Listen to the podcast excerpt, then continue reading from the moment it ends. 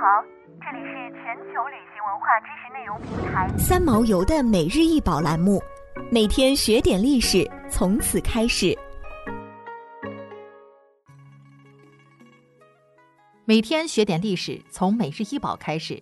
今天给大家分享的是白玉镂雕凤凰坠佩，长五厘米，宽三点五厘米，厚零点五厘米，坠佩呈片状，正面略鼓，背面稍平，双面雕工，镂雕凤凰衔草纹，刀法简洁，现藏于故宫博物院。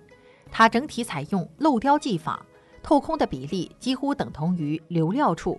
显示出独特的风格和玉质的莹润与坚实。白玉镂雕凤凰坠佩虽小，但它背后代表的文化内涵却十分丰富。在古代，人们素有佩玉的生活习俗，他们将美玉悬于颈，或系于腰，或系于发上，作为日常的重要装饰。而宋代是手工业和工商业空前发展兴盛的时代，国富民强，文化发达，民间用玉也较前朝为盛。出现大量种类繁多的玉佩饰，有戴饰、佩饰等多种形式。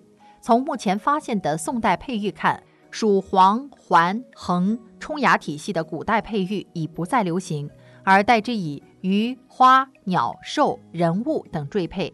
这其中鸟形玉佩极多，在鸟类图腾中，凤凰是特殊的一种，它在远古时代被视为神鸟，予以崇拜，是神话传说中的百鸟之王。雄的称凤，雌的称凰。